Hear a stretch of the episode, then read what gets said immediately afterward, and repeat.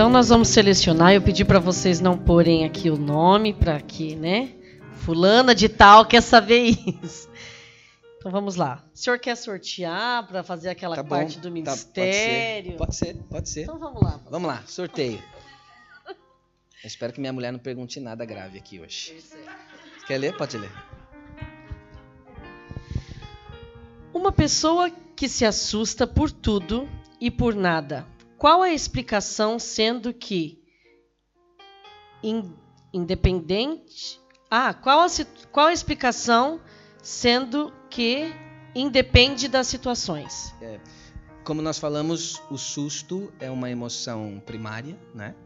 É uma emoção involuntária, a gente não tem como controlar. Mas uma pessoa que se assusta por tudo e por nada, viu a própria sombra, assusta, se olhou no espelho, assusta. Isso pode acontecer. Olha no espelho, meu Deus, quem é essa pessoa atrás do espelho? Né? É, isso é normal. Mas o susto em exagero tem muito a ver com padrões de insegurança. Não é? Porque por trás do susto, tem a- é- é- o susto traz para nossa mente a coisa do inesperado.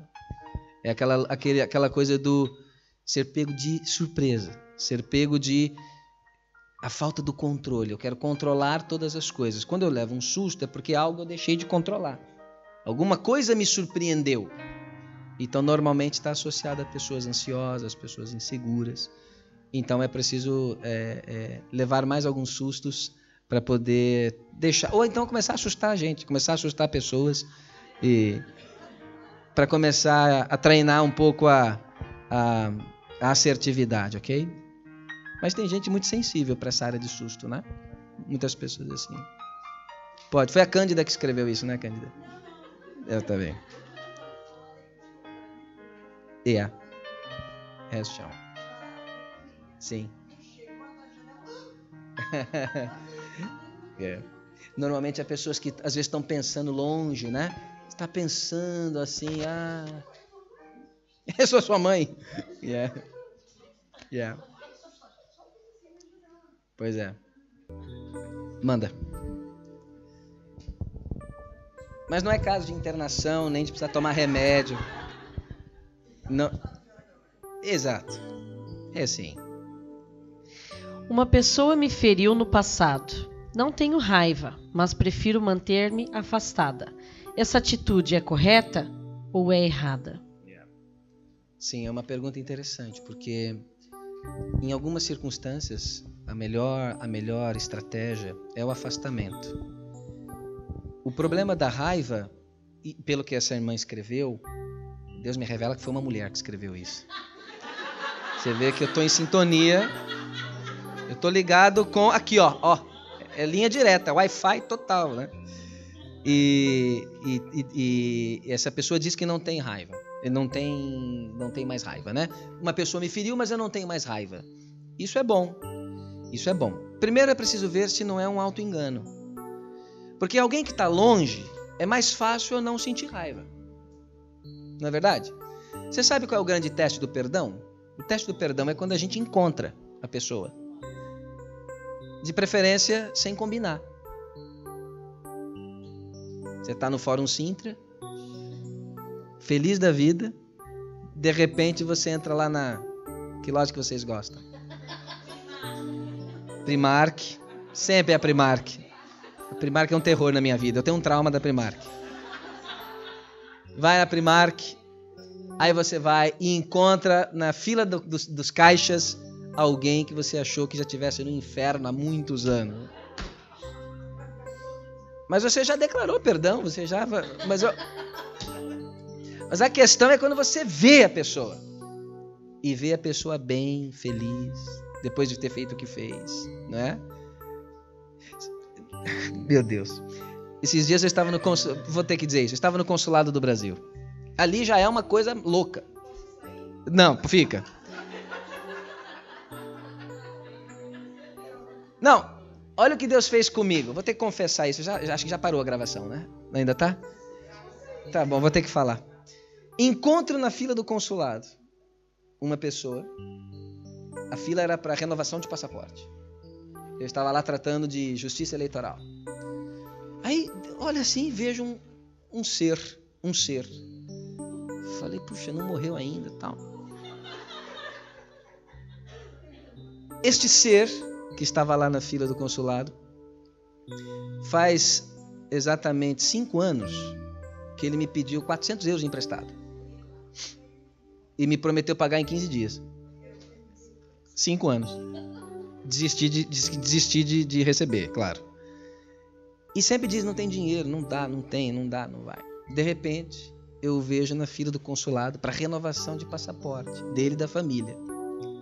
Não sei se você sabe, o passaporte atualmente são 132, eu acho, euros. Naquele momento, você sabe o que aconteceu comigo? Não, raiva não, porque eu sou pastor, não sinto isso.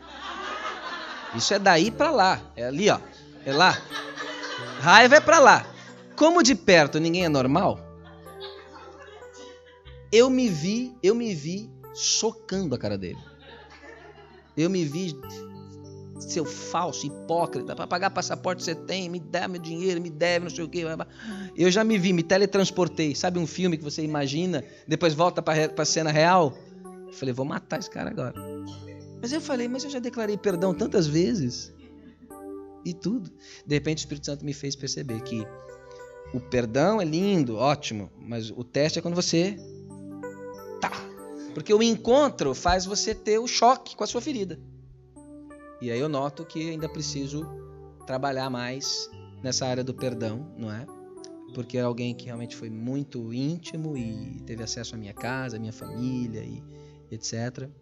E de repente é, demonstrou uma pessoa de muito mau caráter, é?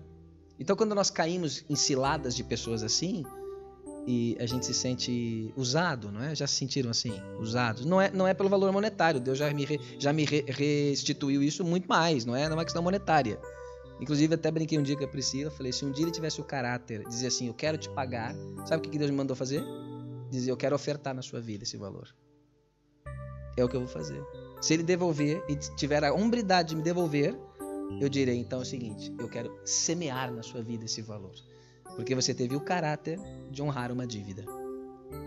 É um histórico de dívidas, de gente da igreja, de pegar dinheiro com gente de igreja. E eu entrei nessa. Entende? Então, quando essa irmã diz, perdoei, não tenho raiva, a primeira coisa que eu saberia é onde vive essa pessoa. Ah, vive na Malásia, vive na Indonésia. Ah, tá, tá bom. Mas não parece o caso. Se alguém que foi bem resolvido, é igual uma ferida bem tratada. Ótimo, foi bem resolvido. Em algumas circunstâncias, a distância é melhor. O fato de você perdoar alguém não significa que você vai convidar essa pessoa para comer pizza na sua casa. Amar é diferente de gostar, sabiam disso? Amar é um mandamento, a gente não escolhe. Eu tenho que amar aquela, aquele irmão, eu ia falar outra, outra palavra, eu tenho que amar aquele irmão porque eu não tenho escolha. Amar é um mandamento, ponto. Agora, caminhar comigo e partilhar da minha intimidade é diferente, é uma escolha. Eu não posso ter rancor dele, porque isso vai me deixar doente. Mas chamar de amigo não dá. Então, veja, pensa nisso, tá bom? Então, se essa irmã conseguiu fazer esse processo, olha, tem todo o meu o meu elogio, não é? Parabéns por isso. Por favor tem aí um testamento. Vem chumbo, vem chumbo. Espero que tem algo para mim aqui. Ai, Senhor. Pastor, uma menina uma menina que teve, ah, que teve relação com 17 anos forçado e não teve prazer na relação e até hoje não tem prazer na relação e colocou entre aspas o orgasmo. Isso é normal? Já tem quase, não vou dizer idade, tá bem? mas a pessoa já tem alguns anos e nunca tive um orgasmo na relação e tenho vergonha de falar com o meu marido. Essa é uma situação é, muito comum, muito comum, muito comum. Veja, há uma situação traumática, há uma situação traumática, uma situação de, de abuso, uma situação de violência até aos 17 anos, 16, e gerou mas o cérebro associou atividade sexual é uma coisa má, é doloroso, é ruim, é, é sujo, é para dar prazer só para o homem. Então, neste caso, é necessário uma intervenção. Não é normal, não é normal. Tantos anos uh, sem, sem desfrutar de algo que Deus deu, que é o prazer. É necessário uma conversa com o marido. Claro que é uma conversa um pouco uh, já tardia. Tem aí alguns anos de atraso, talvez 10, talvez 15 anos de atraso. Claro que isso é uma bomba, porque o outro lado vai dizer assim: mas poxa, então por que você nunca me falou? Como é que você nunca me disse? Por que você escondeu? É aquilo que nós falamos do engolir as emoções, lembra? Não ajuda. O engolir não ajuda. Engolir a seco. Pega um monte de, de, de lasanha, de, de macarrão engole sem mastigar. É por mais que seja boa comida, aquilo entala aqui, aquilo. Você vai ter que vomitar aquilo. Porque a digestão já começa na mastigação, não é assim? A gente mastiga, engole. Quando a gente não mastiga e engole a seco, é horrível. O corpo cobra, a mente cobra. Então, nesse caso, ou essa irmã para esse padrão de engolir, trata, fala, busca ajuda, vai ao pastor, se for necessário, vai ao terapeuta, trata isso. Perguntar agora. Exatamente. Que ajuda que eu busco, não é? A primeira ajuda é espiritual. Então, se for um casal cristão, um casal evangélico, buscar ajuda ao seu pastor, à sua igreja, uma irmã de confiança, líder, alguém que confie, dividir esse problema. Porque se alguém está casada e não tem prazer na relação sexual, Deus não está feliz. Deus não está, não está feliz com isso. Porque Deus criou a sexualidade para que houvesse prazer para os dois. Então, alguém está sendo prejudicado, alguém está sofrendo. E não precisa morrer com esse sofrimento. Então busca ajuda. O fato de ter, não ter prazer pode ter a ver com ah, aquilo que o, que o parceiro, que o marido faz ou deixa de fazer, para que a esposa tenha prazer, mas também pode ter a ver com a, a neura psicológica dessa mulher. Uma vez eu atendi uma menina de 21 anos de idade, recém-casada, que tinha dor na relação sexual. O marido queria divorciar. O rapaz tinha 20 anos, recém-casado. Não conseguia ter uma relação sexual porque ela sentia dor recebi uma carta da ginecologista dessa senhora, dessa menina, dizendo: olha, anatomicamente ela não tem nada. Fizemos todos os exames, análises, ela não tem motivo para ter dor na relação sexual. Ela estava pensando inclusive em suicídio, que se sentia envergonhada. E a questão era essa aí, era uma questão psicológica. Ela via a relação sexual como uma coisa agressiva, uma coisa errada, Recentemente fui pregar numa igreja e o rapaz que me convidou, vocês devem ver, eu falo muito para casais e às vezes o tema é sexualidade, é, envolve isso. E o rapaz que me ligou disse: Pastor, fale sobre isso, porque na nossa igreja há irmãos casados, crentes casados, abençoados, que acham que o sexo é pecado. Eles choram antes de ter relação sexual, pedem perdão a Deus porque vão fazer algo horrível, impuro. Se Jesus voltar naquele momento, como é que vai ser? Rapaz, você está preocupado com uma coisa que eu nunca pensei. E tal.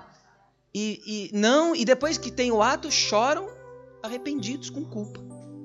Então, então nesse caso, também há casos que os, mais antigos, né, nesse sentido, foram a mente foi sim, foi foi sim pensada de que eles formatada de uma determinada forma. Uh, vamos lá, o ato sexual é só para procriação, Exatamente. então ele não é uma coisa Sim. íntima do casal isso, de é. prazer, seria só para procriação. Exatamente isso. Né? Eu acho engraçado histórias, por exemplo, que eu escuto, ah, a cada três anos eu engravidava. Exatamente. É muito Vocês sabem isso. por que não é? A claro. cada três anos é que eles se encontravam sexualmente. Sem dúvida. Então é, foi uma coisa é, projetada na, é. na, na na cabeça dos Sim. mais antigos e talvez Sim. hoje até. Sim, e isso marcou gerações, né? E isso, isso marcou muitas gerações. Quantas mulheres dizem, não, mas pastor ou doutor, eu posso fazer isso? Minha mãe falava que isso era coisa de prostituta. Você com seu marido, vocês têm liberdade.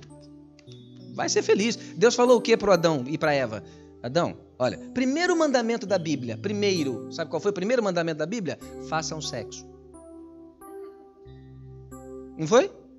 Primeiro, Adão chamou Eva, Eva, Adão, esse aqui é teu marido, tal.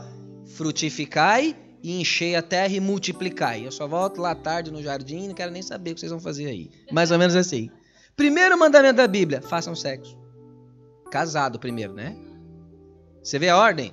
Deus os conheceu. Teve gente que falou: Ah, não. Não vem não. Não me faz de palhaço porque eu sou o dono do circo.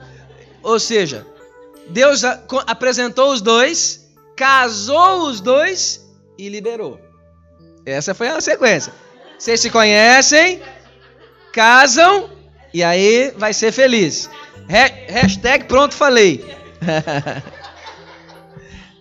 Mas isso dá confusão em palestra para adolescente. Eles não gostam que fala isso.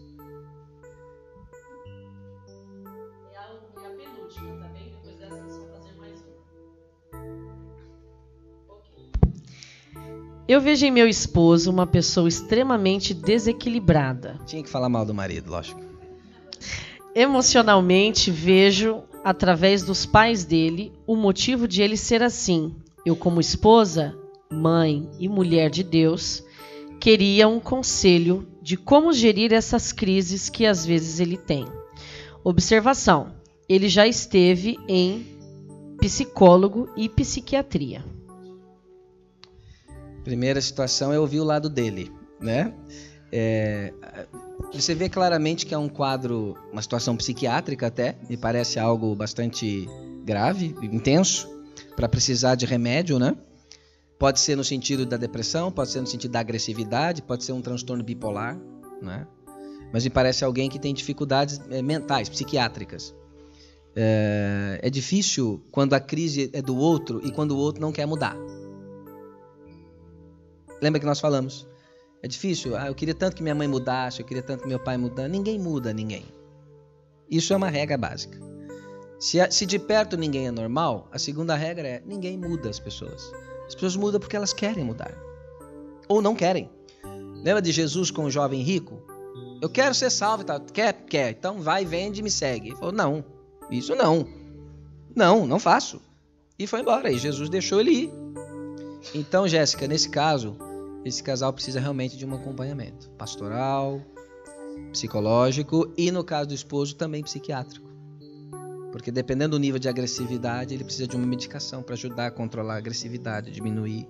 Porque, olha, o que mais me faz sofrer é ver uma, um casal, por exemplo, 20 anos sofrendo, 10, 30. Isso me angustia de uma maneira.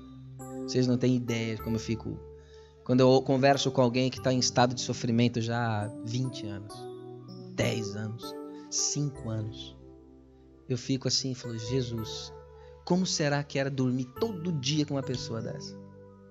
Almoçar junto, né? Viver com alguém que consegue estragar todas as festas de família, que consegue trans... machucar o filho como ele foi ferido, que não dá atenção para a família só viaja, ou é tudo muito festa, não tem responsabilidade. Eu, eu oro muito pelas mulheres de Portugal, até porque tenho duas filhas. Sabe uma coisa que eu estou preocupado? De verdade, agora abrindo o coração para vocês, como pai agora? A qualidade dos homens que as mulheres têm à disposição para construir uma família. E eu, como homem, fico extremamente preocupado. Eu fico assim pensando: que tipo de namorado, de marido, minhas filhas vão ter? Fico preocupado.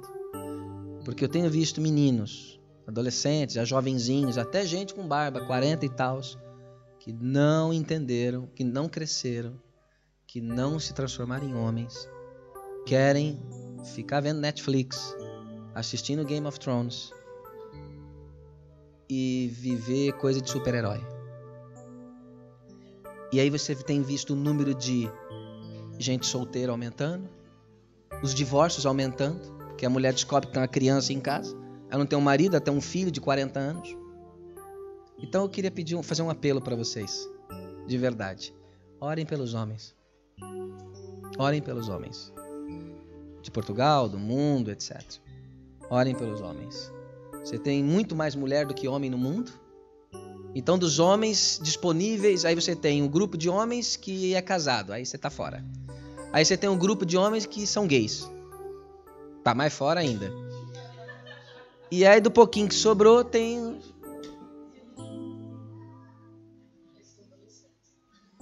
Os adolescentes de 50 anos, de 40 anos. E muitas mulheres estão optando por ficar sozinhas do que casar com um filho. Então, isso não vai funcionar. Tem aumentado muito o número de homossexualismo feminino também por causa disso. Mulheres que eu conheço que estão optando por ser lésbica do que ter esse tipo de relacionamento. Ou seja, é o diabo fazendo a festa, né? Nós como igreja temos que repreender isso em nome de Jesus. Bem? Ok, e a última pergunta então, para fechar é: como lidar com pessoas possessivas e autoritárias sem criar conflito? É um desafio, porque as pessoas possessivas e autoritárias, elas, elas se impõem pelo medo. Elas se impõem pela, pela, pela força. É preciso que alguém com amor, com amor, não com raiva, se aproxime dessas pessoas autoritárias e possessivas e digam assim para elas: Você percebe que o seu comportamento fere as pessoas. Você percebe que a sua maneira de ser afasta as pessoas de você e até mesmo umas das outras. Começar por aí.